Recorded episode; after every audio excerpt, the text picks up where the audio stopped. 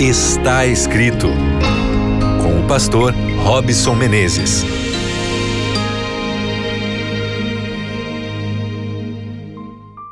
Seja bem-vindo, chega mais perto, estamos começando agora.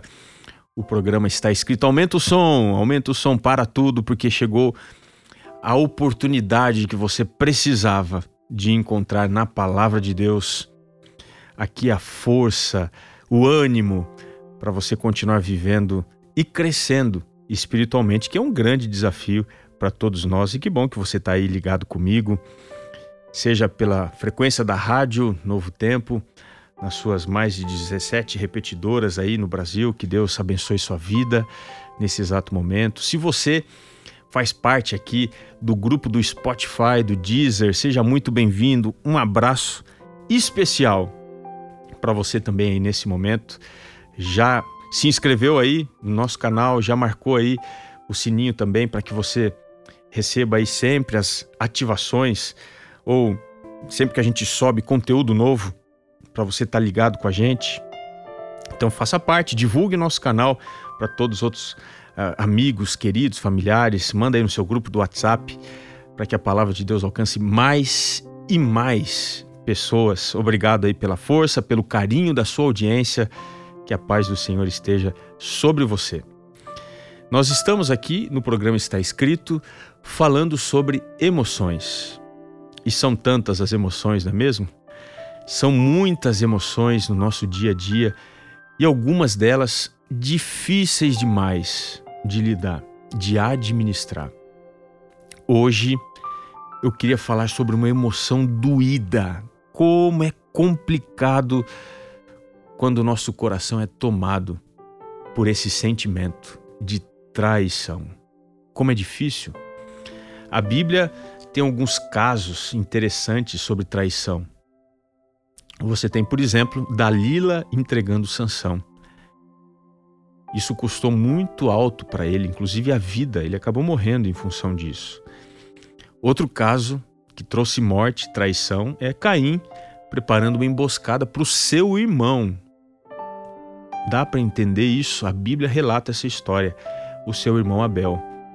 Você tem também aquele que é conhecido como a imagem do traidor, o mais conhecido da história, que é Judas. Ele traiu Jesus e o seu nome virou um sinônimo de delator.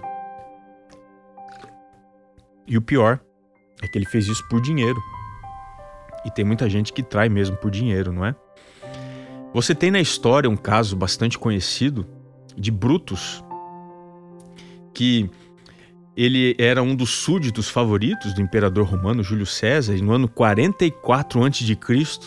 recebeu o nobre título de pretor. Mas a sua vocação republicana falou mais alto que a sua gratidão. E no mesmo ano que ele recebeu esse título, ele se juntou a Cássius numa conspiração para matar, para assassinar o imperador, e ele no momento que estava morrendo, olha e diz aquela frase muito conhecida: Até tu, Brutus. Como é duro ser traído, né? E o pior é que a traição ela é ainda mais difícil de se administrar, porque geralmente vem de pessoas que são muito queridas por nós, que moram no nosso coração. E isso faz com que todos os nossos sentimentos sejam misturados, a gente fica com raiva, a gente não consegue entender. E para administrar, para fechar essa ferida é difícil demais. Então eu quero recorrer à Bíblia, o Salmo 55, para você entender um caminho para que isso aconteça. Eu vou ler com você alguns versos. Esse é um salmo bastante interessante, é chamado de um salmo didático, onde o salmista Davi se vale da poética para passar um conteúdo de sabedoria, para ensinar, e ele vai nos ensinar aqui como lidar com traidores.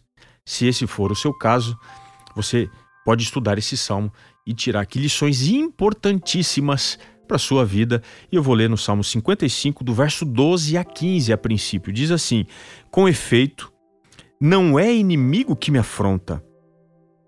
Se o fosse, eu o suportaria. Nem é o que me odeia quem se exalta contra mim, pois dele eu me esconderia. Mas és tu, homem meu igual, meu companheiro e meu íntimo amigo. Juntos andávamos, juntos nos entretínhamos e íamos com a multidão à casa de Deus. A morte os assalte e vivos desçam à cova, porque a maldade nas suas moradas e no seu íntimo. E o verso 16: Eu, porém, invocarei a Deus e o Senhor me salvará. Observe que o salmista está dizendo que existem pessoas próximas a nós que têm oportunidade de causar um maior dano à nossa vida, às nossas emoções. A gente se prepara para o inimigo, mas para aqueles que a gente ama, nós estamos com o coração aberto. E é por isso que ele diz: se fosse alguém que é meu inimigo, eu me esconderia. Mas você é meu igual, meu companheiro, meu íntimo amigo. Ele chega até a dizer aqui que juntos nós andávamos. Talvez a pessoa que traiu a sua confiança, traiu seus sentimentos, era alguém que dividia com você sua casa, a amizade, a rotina de trabalho, enfim. E até mesmo alguém que, como o salmista Davi coloca, ia junto com a multidão à casa de Deus, estava envolvido no contexto de adoração. Nesse caso, o salmista diz assim: Olha, a morte os assalte e vivos desçam a cova. Observe que o pedido dele é que a sua oração seja ouvida e o seu amigo, que se transformou em inimigo, seja também castigado. E ele avança um pouco mais, e no verso 20 em diante, ele diz assim: Tal homem estendeu as mãos contra os que tinham paz com ele, corrompeu a sua aliança. A sua boca era macia, ou mais macia que a manteiga, porém no coração havia guerra, havia guerra. As suas palavras eram mais brandas que o azeite, contudo, eram espadas desembainhadas. E ele termina dizendo: Confia os teus cuidados ao Senhor, e ele te susterá, jamais permitirá que o justo seja abalado. Em dois relatos que aparecem quase que soltos dentro da estrutura do salmo, ele fala da sensação de ser traído e perceba que sempre ele termina olhando para Deus. No primeiro momento, ele invoca a Deus e Deus o salva. No segundo momento, ele confia os cuidados ao Senhor e ele o sustém. Veja, Deus é a resposta para a angústia do seu coração. Você está se sentindo traído. Você pode até e deve passar por uma terapia, isso é importante demais. Talvez seja necessário para o seu caso, mas não se esqueça que a cura plena está em invocar a Deus, confiar que Ele retribui e entregar para Ele a solução desse caso. Você já fez isso? Já entregou este caso, esta pessoa às mãos de Deus? Deus é o único que pode fechar feridas. Ele sabe o que é ser traído, portanto, ele pode te encontrar o caminho de saída dessa situação. Confie em Deus e, como salmista, que você se baste em Deus, porque Ele te susterá e Ele não vai permitir que você seja abalado, que você pereça, que você seja destruído. Deus vai te ajudar. Preste atenção. Eu não posso olhar nos teus olhos, mas preste atenção nas minhas palavras. Ele não permitirá que você seja abalado. Logo, tudo vai passar. Novas serão as coisas. Confie em Deus. Eu quero orar com você, Senhor toca no nosso coração. Que a vingança e a retribuição venham de tuas mãos poderosas. E assim, que a nossa alma goze de paz, plenitude. Outra vez é o que nós te pedimos por Jesus Cristo. Amém. Que bom estar aqui com você, meu querido amigo. O programa está terminando.